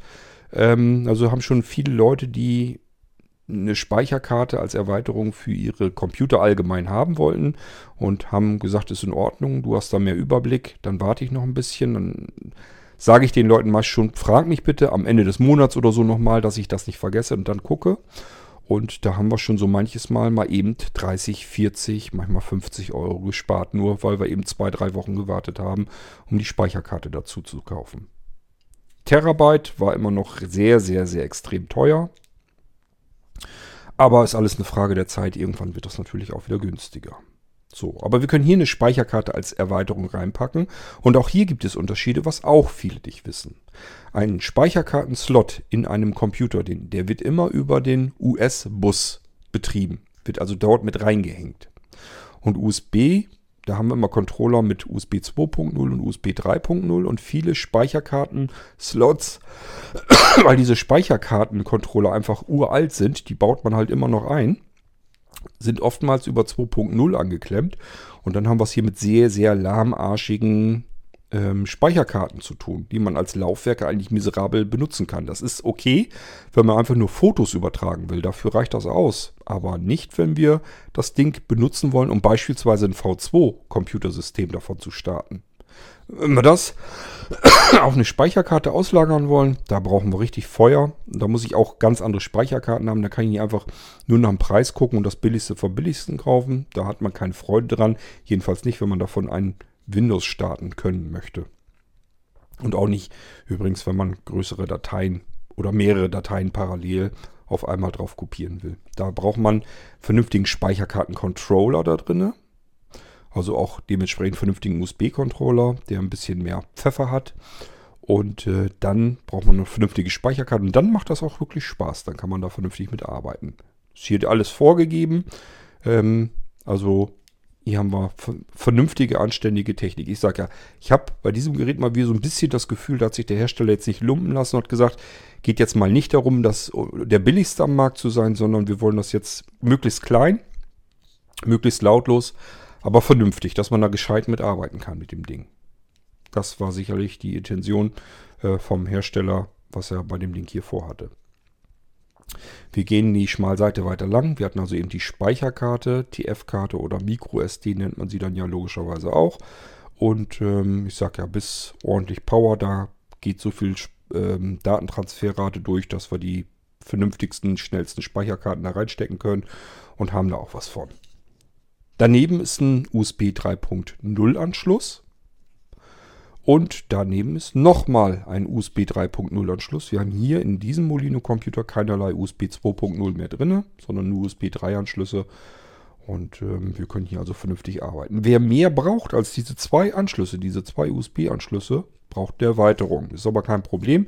Gibt es bei Blinzeln, würde ich empfehlen, da wir ja schon ein möglichst kleines Gerät hier haben, wollen wir vielleicht auch ein kleines Gerät einfach beibehalten. Dann sind diese Nano-Multiplikatoren äh, wahrscheinlich die besten. Es ist einfach nur, dass man hier ein USB Stöpsel reinsteckt und dann kommen da auf der anderen Seite drei Anschlüsse neu wieder zum Vorschein. Die sind so ein bisschen abgespreizt, dass man da vernünftig was reinstecken kann. Und wenn man das Ganze zweimal nimmt, zweimal hier reinsteckt, hätte man insgesamt sechs USB 3 Anschlüsse und dann kann man damit schon ganz ordentlich arbeiten, denke ich mal. Schmalseite weiter entlang gehen, da merken wir nichts. Das ist also alles gewesen. Dann gehen wir um die Ecke herum. Somit sind wir jetzt unten zugange. Und ich gehe jetzt nicht weiter einfach da entlang, sondern hier auch wieder von links nach rechts. Wir sind also eben die oberste Schmalseite von links nach rechts. Da war ja nur der HDMI-Anschluss. Spielt es eh keine Rolle. Und eben die rechte Schmalseite sind wir entlang gegangen mit dem Schalter und so weiter, von oben nach unten betrachtet. Jetzt gehen wir von der unteren Schmalseite von links nach rechts und dort haben wir auf der linken Seite den Micro-USB-Anschluss. Wir können diesen Molino-Computer mit USB-Strom versorgen. Aber da darf man sich nicht täuschen. Das hängt ganz, ganz hart an der Grenze dessen, was die USB-Spezifikationen, die normalen USB-Spezifikationen hergeben. Das heißt, wir können hier nicht einfach irgendein Netzteil nehmen oder irgendeinen Akku und dann läuft das Ganze, sondern das braucht schon ähm, maximale Power. Wenn ihr zum Beispiel ein iPad Pro oder sowas habt, davon könnt ihr das Netzteil hierfür auch nehmen. Ihr bekommt hier natürlich ein Netzteil dazu, das hat diese Power, natürlich und logischerweise. Ihr könnt hier also vernünftig gleich loslegen und damit arbeiten. Und bei dem Akku werde ich auch zusehen, den teste ich auch vorher nochmal, dass das alles reibungslos funktioniert. Habe ich schon die dollsten Dinger erlebt, dass ich gedacht habe, okay, rein von den Daten her müsste der Akku eigentlich prima laufen. habe ihn angeklemmt, Rechner startet auch, läuft eine Weile und kackt dann ab während des Startens. Dann wusste ich gleich, aha, Akku reicht gerade so, dass er gestartet ist, aber dann im Endeffekt reicht es dann eben doch nicht und die Stromzufuhr bricht zusammen und das Ding schaltet dann einfach sicherheitshalber ab. Also, wenn ihr die Sachen bei Blinzeln kauft, ist es nicht euer Problem, es ist immer mein Problem und ich muss das ausprobieren und testen. Und dann kann ich euch das so an die Hand geben und sagen, das ist etwas, das funktioniert. So könnt ihr es benutzen. Rechts neben dem Micro-USB-Anschluss ist der große, dicke, rechteckige LAN-Anschluss. Da könnt ihr also mit dem Kabel direkt dran, mit dem LAN-Kabel beispielsweise direkt von eurem Router, von eurer Fritzbox meinetwegen, direkt hier rein habt ihr die schnellstmögliche Konnektivität und schneller kriegt ihr hier keine Daten rein, auch nicht mit, mit doch mit USB schon, aber ähm, ich sag mal, ähm, es ist eben kein LAN äh, 100 Megabit, was man normalerweise in solche kleinen Sachen so einbaut gerne, sondern hier haben wir es mit einer vollen Kapazität zu tun. Das haben auch die ganz teuren Computer nicht anders. Da ist auch immer nur üblicherweise ein Gigabit LAN-Anschluss maximal drin. So, und rechts daneben immer noch an der unteren Schmalseite, haben wir einen 3,5 mm Klinkenanschluss. Wir können hier also mit Headset, Lautsprechern, Stereoanlage, was auch immer wir mit 3,5er Klinke verbinden wollen, können wir hier reinstopfen. Das ist ein Kombi-Anschluss, also sowohl Ein- als auch Ausgang. Wenn man beide Anschlüsse zeitgleich haben möchte, muss man einen entsprechenden Y-Splitter hier reinstecken, sodass man aus diesem einen Kombi ähm, einen Ausgang wieder einen Ein- und einen Ausgang macht. Ihr könnt natürlich genauso gut, ähm, wir haben ja bei Blinzeln ganz tolle externe Soundkarten, auch regelbare und so weiter, wo richtig Lautstärke-Knopf dran ist, Mixer-Knopf und Schall-Umschaltknopf und weiß der Geier was alles. Ähm, und das Ganze extern, also an so einem Stückchen Stummelkabel dran ähm, und hat vernünftig mehrere Eingänge, Ausgänge, kann 7.1 Sound und so weiter. Das kann man natürlich auch alles nehmen und hier einfach per USB reinstecken und sich darüber den Analog-Sound auch nochmal rausgreifen und hat vielleicht nochmal ein paar mehr Möglichkeiten. Wäre auch eine Möglichkeit. Ansonsten hat er natürlich auch einen digitalen Audio-Chipsatz und da spuckt er das Signal schlicht und ergreifend über den HDMI-Anschluss mit aus. Das heißt, wenn ihr zu Hause noch eine HiFi-Anlage habt, ähm, die vielleicht irgendwie noch mit HDMI-Eingängen protzen kann. Einfach über HDMI anschließen. Besseren Sound könnt ihr hier gar nicht rausbekommen. Dann habt ihr das nämlich komplett digital und habt das äh, vom Feinsten. Ist auf immer ähm, besser, als wenn ich hier 3,5 mm Klinke nehme. Weitere Möglichkeit, um hier per Audio rauszukommen, ist natürlich der Bluetooth-Chipsatz. Auch damit können wir diverse Audio-Ausgabegeräte verbinden. Das heißt, wir haben alle Möglichkeiten der Welt, um hier an das Ding mit irgendwelchen Audiogeräten dran zu kommen und uns das Signal abzugreifen und weiter zu verwenden. So, dann gehen wir nochmal an der linken Schmalseite lang. Also wir haben jetzt die untere Schmalseite haben wir auch nochmal durch. Die linke Schmalseite, ja, können wir lang gehen, so viel wir wollen. Da merkt man eigentlich nur, dass hier unten die Stummelantenne seitlich angebracht ist. Ich sage wir können sie drehen, komplett rum in die andere Richtung, also 180 Grad drehbar. Sogar ein bisschen mehr. Ja, obwohl also ungefähr 180 Grad. Und wir können sie noch komplett abklappen. Ähm, ja, auch bis 90 Grad müsste das dann ja sein. Also soweit können wir es abklappen. Dadurch, dass wir es aber drehen können, können wir es wirklich in alle möglichen Richtungen abspreizen und hindrehen und so weiter. Und dann einfach mal gucken, ähm, mit welcher Einstellung ihr das maximal beste WLAN-Signal ha haben werdet. Auf alle Fälle wird der Empfang erheblich besser sein als bei den anderen Molino-Computern, weil wir hier die Antenne in vernünftig ist, also nicht nur so ein Spielzeugding, sondern das ist schon ordentliche Arbeit hier ähm, nach außen transportiert haben. So, und damit habe ich euch fix und fertig den neuen Molino Computer Extreme vorgestellt. Und ähm, ich mache mal hier wieder mein HDMI-Kabel dran, damit ich das nicht verliere. Ähm, und somit können wir hiermit wunderbar arbeiten. Ähm, es ist zum einen das perfekte Gerät, was ihr zu Hause in eurem Netzwerk zum Beispiel gebrauchen könnt, um irgendetwas laufen zu lassen. Der Hersteller hat mir erklärt, dass man hier auch ein Linux drauf installieren kann. Das ist, Ding ist komplett äh, x86er kompatibel. Passen also auch Linux-Betriebssysteme drauf. Die müsst ihr euch selber installieren. Da habe ich keine Zeit zu, mich darum zu kümmern. Wenn ihr alles haben wollt, nehmt lieber einen virtuellen Computer. Da könnt ihr von mir aus noch Linux-Systeme haben. Wenn ich hier ähm, die virtuellen Computer vom Blinzeln drauf packe, da sind ja auch verschiedene Linux-Distributionen schon dabei. Die könnt ihr einfach benutzen und das Ganze so über Windows starten. Aber wenn ihr ein rein rassiges Linux-System hier drauf haben wollt, weil er sagt, geile Maschine rein weg als äh, Linux-Server, ja, installiert euch das Ding selber und dann ist gut. Ähm, dann könnt ihr das Ding auch als Linux-Server hervorragend benutzen. Stromsparender geht es nicht und ähm, kleiner geht es meines Erachtens nach in der Leistungsklasse sowieso nicht. Ähm, aber auch wenn die unter Windows irgendwas laufen lassen wollen, dafür ist das für mich nämlich immer interessant. Ich lasse hier gerne verschiedene Sachen einfach unter Windows laufen. Ganz klar, weil ich für Windows auch Software einfach entwickle. Also ich kann halt selber programmieren, was ich so brauchen kann.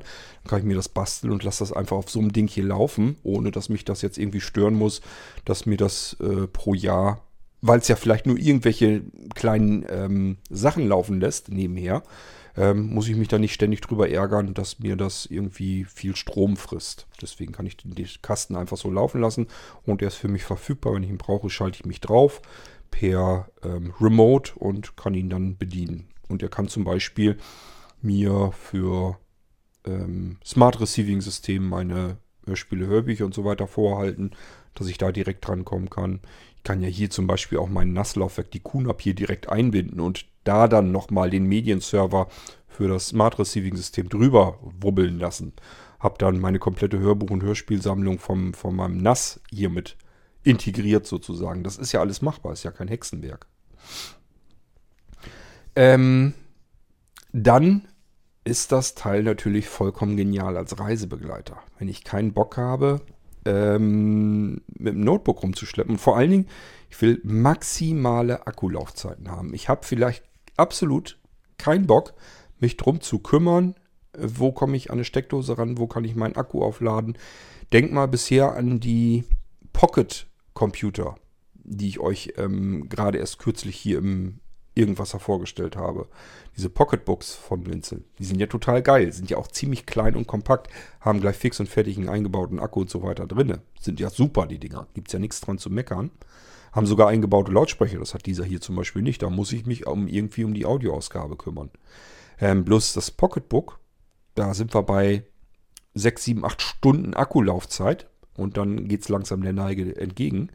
Und wenn ich hier einen entsprechenden Akku dran klemme, den ich noch äh, reisetauglich mitnehmen kann, dann bin ich immer noch kleiner als mit jedem Notebook. Dann kann ich fast eine Woche damit arbeiten. Und da, das ist schon ein Unterschied, ob ich ein paar Stunden arbeiten kann oder mehrere Tage arbeiten kann. Und wenn ich es übertreiben will, es gibt Akkus, ähm, auch für die, Moli für die Molino-Computer, äh, habe ich Akkus mit im Sortiment drin, wo wir die Dinger, das habe ich allerdings nicht ausprobiert, sondern ist wirklich nur eine reine Rechenaufgabe dann, wo wir diesen Molino-Computer monatelang laufen lassen können. Wirklich viele Monate durchlaufen lassen können, ohne dass wir das Ding einmal mit einer Steckdose verbinden müssen. Und auch hier haben wir es immer noch mit was Reisetauglichem zu tun. Der Akku ist natürlich ganz schön schwer dann, ist nicht mehr ganz so pfiffig dann die Lösung, aber ähm, ich bin immer, immer noch von den Maßen her irgendwo unterhalb eines Notebooks zugange, habe aber plötzlich eine Akkulaufzeit von so lang wie kein Urlaub dauert. Also es sei denn, wir machen eine Weltreise, was im Moment, glaube ich, sowieso passé ist. ja, und damit kann ich hier jetzt noch nicht mal irgendwie in einem Sparmodus oder so arbeiten, sondern richtig gut, richtig vernünftig, richtig knackig. Ich sag ja, Multimedia kann ich hier richtig vernünftig drauflaufen lassen. Die ganzen virtuellen Computer werden hier flüssig drauflaufen, weil wir es hier mit einem ganz anderen Prozessor zu tun haben, der auch ähm, eine Hardware-Virtualisierung natürlich mit eingebaut hat. Also wir haben es hier mit richtig vernünftiger Technik zu tun, mit der ich wirklich arbeiten kann, obwohl ich mit USB-Strom auskommen kann. Und entsprechende Powerbanks getestet für Molino Computer, weil die eben doch hart an der Grenze der USB-Spezifikation rumrühren. Aber einmal einen vernünftigen Akku dafür gefunden, kann ich hiermit tagelang, wochenlang bis monatelang arbeiten. ohne mich um die Steckdose kümmern zu müssen. Und mit welchem Computer kann man das? So, das wären so die Haupteinsatzgebiete. Einmal Reise. Ich will einfach nicht viel mit mir rumschleppen. Ich möchte das am liebsten in die Jackentasche packen können und dann habe ich es immer dabei. Ähm, oder aber, ja, ich will mich einfach nicht um Strom kümmern müssen. Ich bin viel auf Reisen und habe einfach keine Lust, mich ständig ständig mir eine Steckdose irgendwo zu suchen. Selbst wenn wir vielleicht mal im Hotel sind oder sowas, ist euch das schon mal aufgefallen, wie ungünstig dämlich die Steckdosen da manchmal gebaut sind. Manche Hotels machen es mit Absicht so, dass man ja nicht auf die Idee kommt, da irgendwie was aufzuladen. Da muss man manchmal sogar die Nachttischlampe aus der Steckdose rausrühren, um da irgendwas anderes reinstecken zu können. Die pissen sich da echt manchmal an mit ihrem Strom. Ähm, interessiert mich bei so einem Ding hier alles gar nicht mehr. Da komme ich gar nicht jetzt auf die Idee, dass ich jetzt mir irgendwo eine Steckdose suche, weil ich weiß, ich bin jetzt den ganzen Tag gefahren.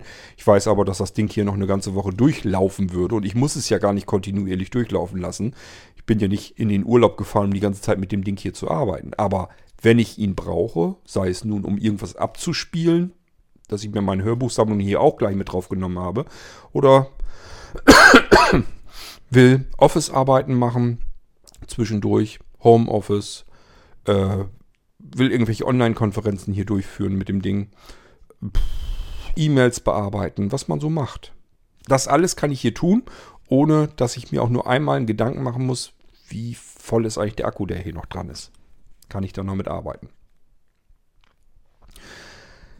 Ja, ähm, und ich sage ja, für zu Hause die typischen Sachen, was man so vielleicht ständig laufen lassen will, wenn man irgendwelche Servergeschichten laufen lassen möchte, wenn man irgendwelche Speicher mit anderen teilen will, dann muss ja irgendein Betriebssystem da laufen.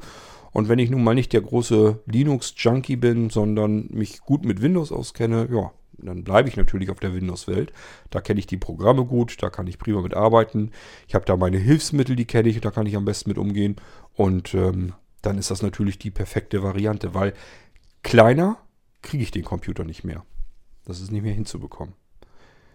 Und ähm, ich rate es zwar nicht unbedingt, aber theoretisch geht das natürlich auch, dass ich den Akku einfach zwischenschalte. Das heißt, diesen Computer hier an den Akku ran, den Akku wiederum an eine Steckdose dran.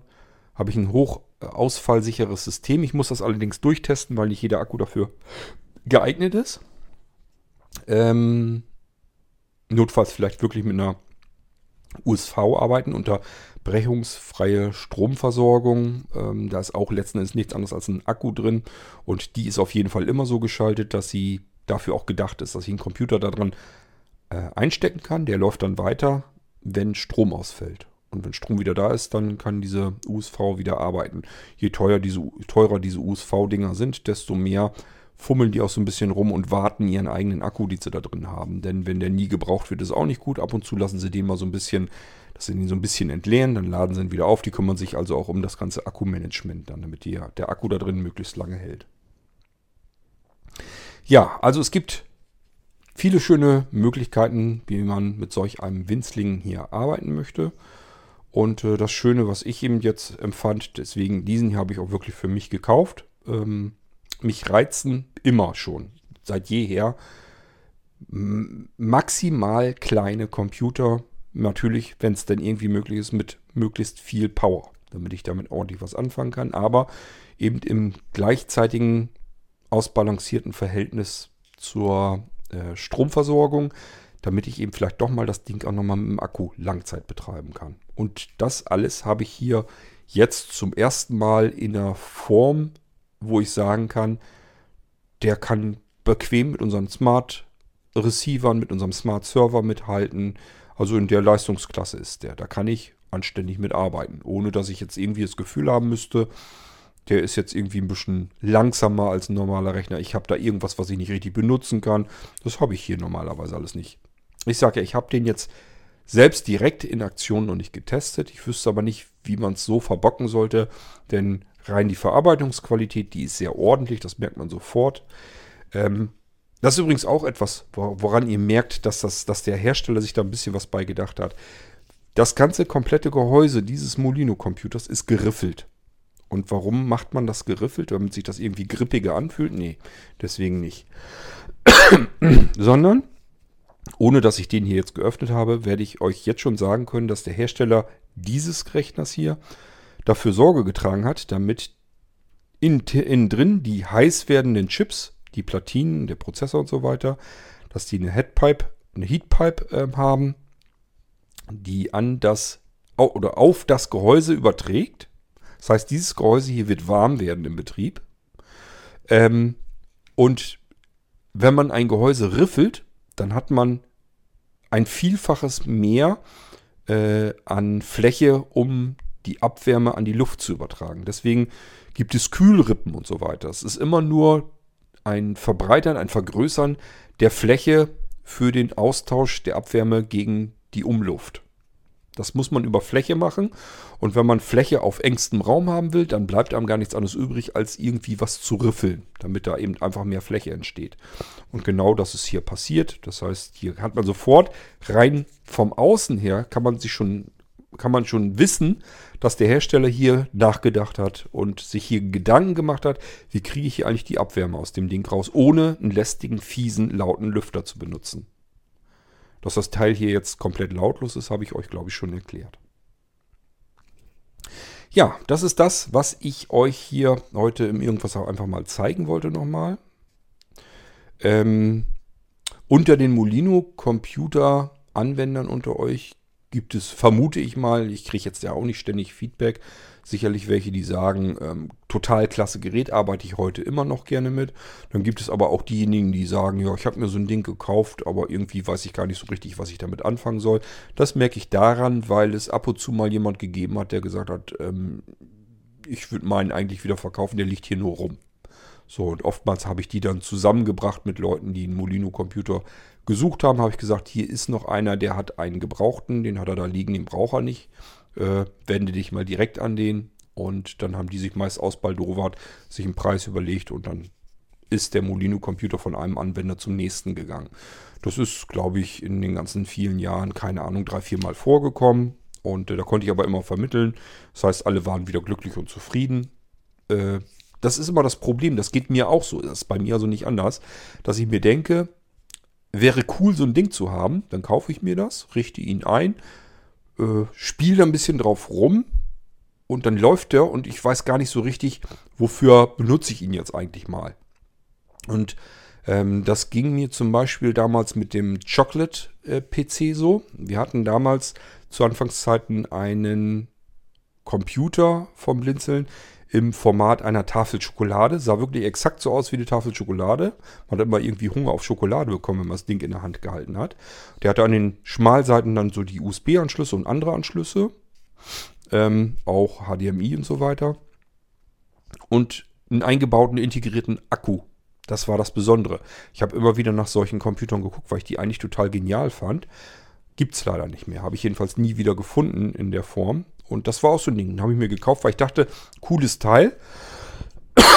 Irgendwo für Wisten ja gebrauchen können und der lacht dann immer irgendwie rum. Ich weiß gar nicht, ob ich ihn mal irgendwann verkauft habe oder ob der immer noch irgendwo rumliegt. Keine Ahnung. Das sind oftmals so Sachen, wo ich denke, muss ich mal haben, muss ich mal ausprobieren, kann ich gut gebrauchen und dann war es das. Also, wenn ihr euch Molino Computer mal gekauft habt und sagt, ja, habe ich in Gang gesetzt, habe ich mit rumgespielt und rumexperimentiert und irgendwann war der Spaß und das Spiel einfach weg und richtig zum Arbeiten kann ich ihn ja dann auch nicht nehmen. Ich kann also ihn also nicht auswechseln gegen meinen Desktop-PC. Äh, Multimedia-Server habe ich irgendwie nie gebraucht, NAS auch nicht so richtig und deswegen liegt er da halt jetzt ungenutzt in der Gegend rum. Ähm, ich kann euch nicht sagen, ob ihr das dann mit diesem Molino-Computer auch hättet. Ich kann euch nur sagen, dass ihr mit dem hier vernünftig arbeiten könnt. Das ist so ähnlich, als wenn ich, ja, das, ich sag ja Pentium-Klasse. Es gab mal eine Zeit lang, da war Pentium das High-End, der High-End-Prozessor von Intel, mit dem wir alle sehr zufrieden gearbeitet haben. Da kam richtig Power und Leistung raus, wenn ich euch erinnern darf. Und der ist ja weiterentwickelt worden. Ist ja jetzt nicht so, dass wir das alte Ding haben. Allerdings nicht in der Leistung so viel. Leistung ist wahrscheinlich ähnlich noch immer. Aber sie hat ja damals auch ausgereicht und sie reicht heute immer noch sehr aus sondern man hat ihm einfach die Hardware-Virtualisierung verpasst. Man hat ihm das Stromsparen beigebracht und ihm beigebracht, dass er weniger Hitze entwickeln soll. Und äh, das sind so die heutigen Prozessoren, die man dann in diese Geräte hier wunderbar integrieren kann. Ähm, man kann hier also vernünftig arbeiten. Man kann ihn als Multimedia-Maschinen nehmen, als Videorekorder, Audiorekorder, ähm, Multimedia-Server, als Notizgerät für unterwegs, ähm, generellen Arbeitscomputer unterwegs. Wer sagt, eigentlich, ich bin blind, habe keinen Sehrest, ich kann mit einem Notebook, dieser ganze Scheiß mit dem Bildschirm, der ist eigentlich total Banane. Ich schleppe die ganze Zeit mit dem Bildschirm mit mir rum. Der verbraucht den meisten Strom an diesem Gerät und ich habe da eigentlich gar nichts davon. Und dadurch wird das Teil ja nun auch nicht gerade kleiner. Mir wäre eigentlich was Kleineres, fände ich besser. Und wenn das Ding dann auch noch ein Mehrfaches der Akkulaufzeit hat, umso besser. Da habe ich ja viel mehr als von einem Notebook. Dann kommt ihr relativ zügig auf solche Geräte hier. Dann sind die nämlich klasse. Also ich sage ja, für unterwegs auf Reisen, perfektes Reiseutensil. Und ähm, zu Hause im Heimserverbereich, wenn euch da was einfällt, dafür sind sie gut. Ja. Ich würde ihn immer, also ich ganz persönlich würde ihn immer noch nicht als Desktop-Ersatz nehmen, aber er würde wahrscheinlich für die meisten unter euch vollkommen ausreichen, wenn ihr nur Office, Multimedia, Internet macht. Die üblichen ähm, Kandidaten, was man mit so einem Computer machen will.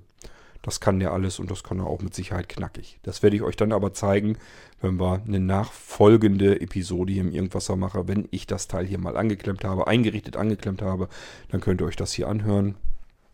Und dann könnt ihr selber mitstaunen, was man aus so einem kleinen Ding alles herausholen kann.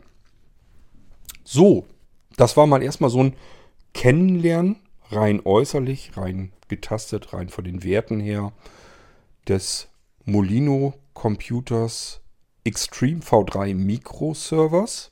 Mikroserver einfach deswegen, weil er wirklich als Server taugt. Das ist also besser geht's nicht. Das ist, hat selbst dieser Gigabit LAN Anschluss, der hat nochmal richtig was rausgerissen, dass man das Teil wirklich gerne als Server betreiben will. Ein Server über WLAN zu betreiben ist immer so eine, hm, naja, nicht gerade professionell. Jetzt habe ich hier einen Gigabit LAN-Anschluss drin und jetzt wird es professionell. Jetzt kann ich wirklich mit dem Ding hier vernünftig arbeiten wenn ihr mal guckt, welche Technik in sehr, sehr sauteure NAS-Geräte eingebaut sind, wenn wir hier von QNAP und Synology und so weiter nehmen, guckt mal rein, was da für Prozessoren drin laufen, für Arbeitsspeicher drin ist und so weiter. Äh, da haben wir hier mehr drin, in dem Ding hier. Da haben wir mehr Power. Deswegen, also hier können wir vernünftig mitarbeiten und ähm, da sollte man sich das schon überlegen, wenn man in dem Bereich irgendwas machen will ob man vielleicht lieber mit Windows sogar arbeitet, als mit so einem fertigen Synology oder QNAP-Ding. Windows kennt ihr, eure Hilfsmittel kennt ihr. Ähm, die meisten Dienste, die auf so einem professionellen NAS-System benötigt, die könnt ihr für Windows genauso gut ähm, nehmen und ähm, könnt das darunter eben auch ganz normal benutzen.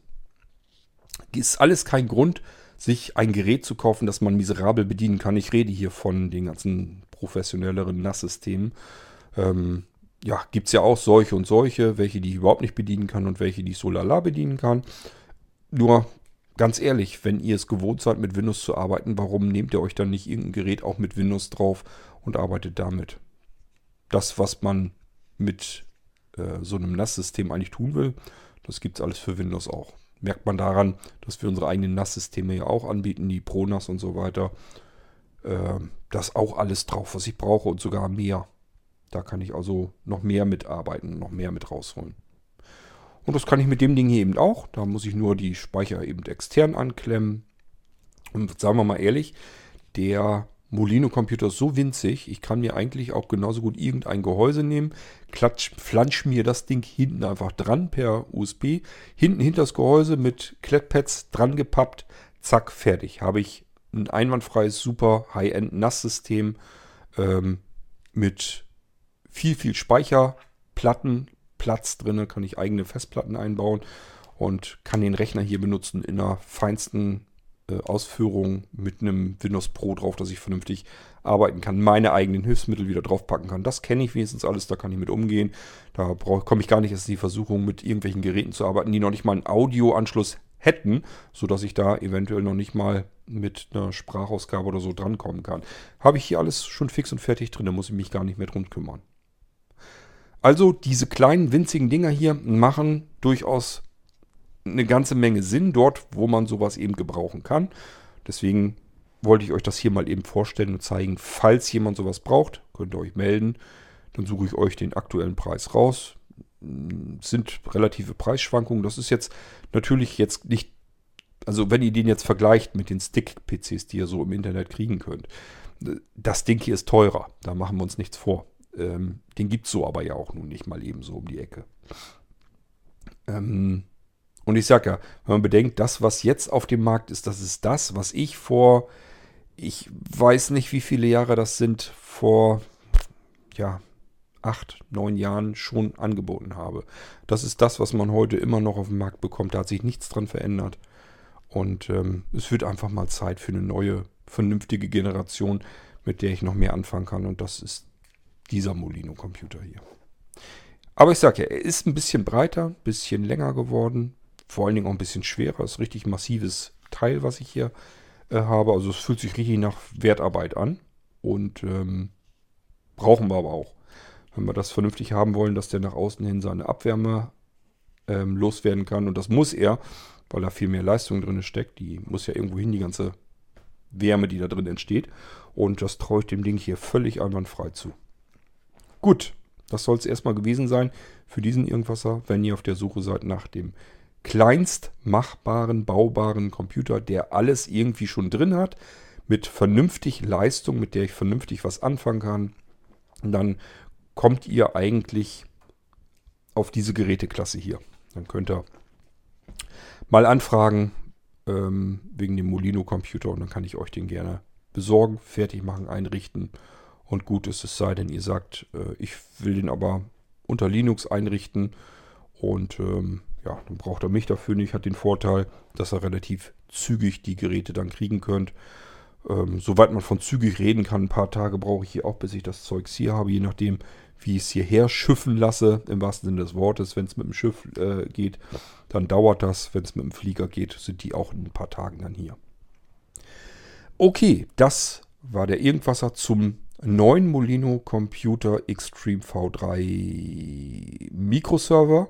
Und ähm, ich hoffe, es hat euch ein bisschen gefallen, auch wenn ihr gar keinen Bedarf habt. Ähm, ich weiß von manchen, die sagen sich, ähm, ich brauche keinen Computer, schon gar nicht im Moment. Habe gerade vielleicht irgendwo einen neuen gekauft oder so.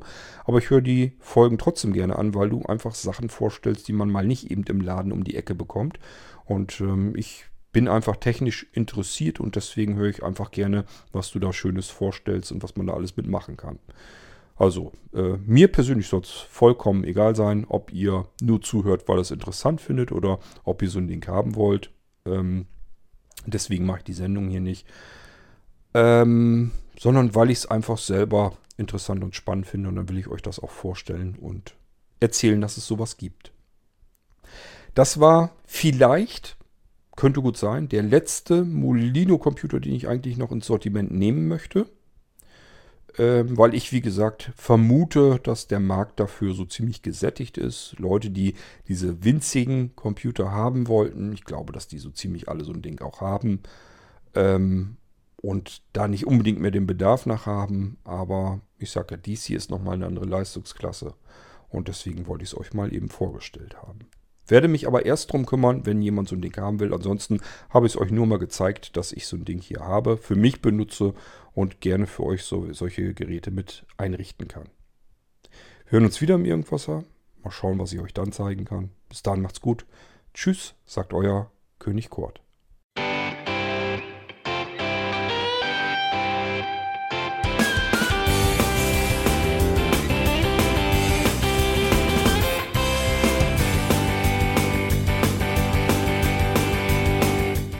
Das war Irgendwasser von Blinzeln. Wenn du uns kontaktieren möchtest, dann kannst du das gerne tun per E-Mail an podcast.blinzeln.org oder über unser Kontaktformular www.blinzeln.org. Blinzeln schreibt man in unserem Fall immer mit einem D in der Mitte. Wenn du möchtest, kannst du uns sehr gerne auch einen Audiobeitrag auf unseren Podcast Anrufbeantworter sprechen. Der hat in Deutschland die Telefonnummer 05165 439 461. Und wenn du uns aus dem Ausland anrufen möchtest, dann ersetze einfach die erste 0 gegen die 0049 für Deutschland. Wir bedanken uns für dein Interesse und freuen uns schon darauf, wenn du auch beim nächsten Mal wieder mit dabei bist.